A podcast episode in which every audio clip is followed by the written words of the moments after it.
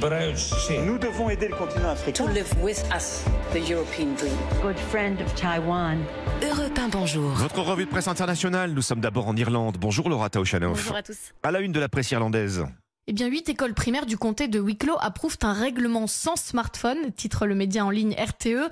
Les enfants n'ont donc pas le droit d'avoir un téléphone avant d'atteindre l'âge de 13 ans, ni à l'école, ni en dehors. Alors on imagine bien l'objectif d'un tel règlement, préserver leur santé mentale et limiter les addictions, mais The Examiner explique que c'est surtout pour s'assurer qu'il n'y a pas de tentation dans les mains du voisin, puisque si tous les enfants sont interdits de téléphone, s'en passer jusqu'à cet âge-là devrait être plus facile.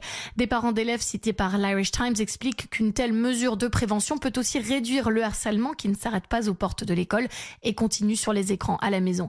Et l'initiative plaît, le quotidien explique qu'elle est arrivée aux oreilles du ministre de la Santé qui souhaite l'étendre au reste du pays et la transformer en politique nationale. Nous sommes maintenant au Maroc avec vous Alexandre Blanc. Les titres des journaux marocains. Alors on parle ici de Gigafactory, un terme popularisé par Elon Musk qui fait référence à ces usines géantes dédiées à la fabrication de batteries ou de composants pour les voitures électriques. Le Maroc pourrait ainsi devenir le premier pays africain à accueillir ce type d'installation, souligne le matin. Le gouvernement a signé un mémorandum d'entente avec le chinois Goshen High Tech, un géant des batteries électriques, rapporte tel quel. C'est la première société chinoise cotée dans ce secteur et son actionnaire de référence n'est autre que Volkswagen. L'usine serait localisée près de Rabat. Elle pourrait ouvrir en 2030. Un projet qui a de quoi faire rêver selon l'économiste qui détaille un investissement de plus de 6 milliards de dollars, une capacité de 100 gigawattheures par an et 30 000 emplois à la clé. De quoi conforter le poids de l'automobile au Maroc. Selon EcoActu, le Royaume est aujourd'hui le premier exportateur de voitures vers l'Union européenne devant la Chine. Nous sommes enfin au Brésil avec vous Jean-Claude Gérès. De quoi parlent les journaux brésiliens?